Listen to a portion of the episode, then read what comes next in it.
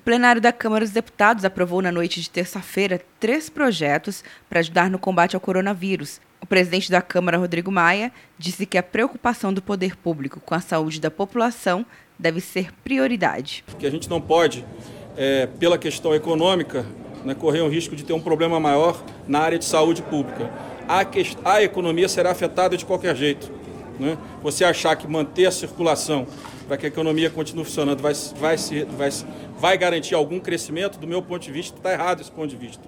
Porque na hora que os problemas começarem a aumentar, as pessoas naturalmente vão ficar em casa.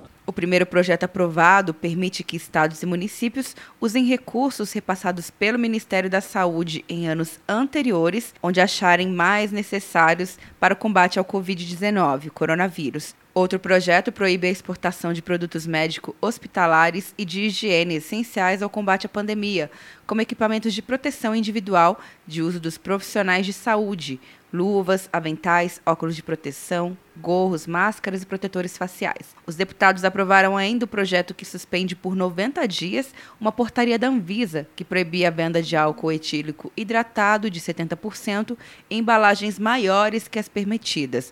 As medidas ainda devem ser analisadas pelo Senado Federal. Quer um ano sem mensalidade para passar direto em pedágios e estacionamentos? Peça a Veloy agora e dê tchau para as filas. Você ativa a tag, adiciona veículos, controla tudo pelo aplicativo e não paga mensalidade por um ano. É por tempo limitado. Não perca. Veloy. Piscou, passou.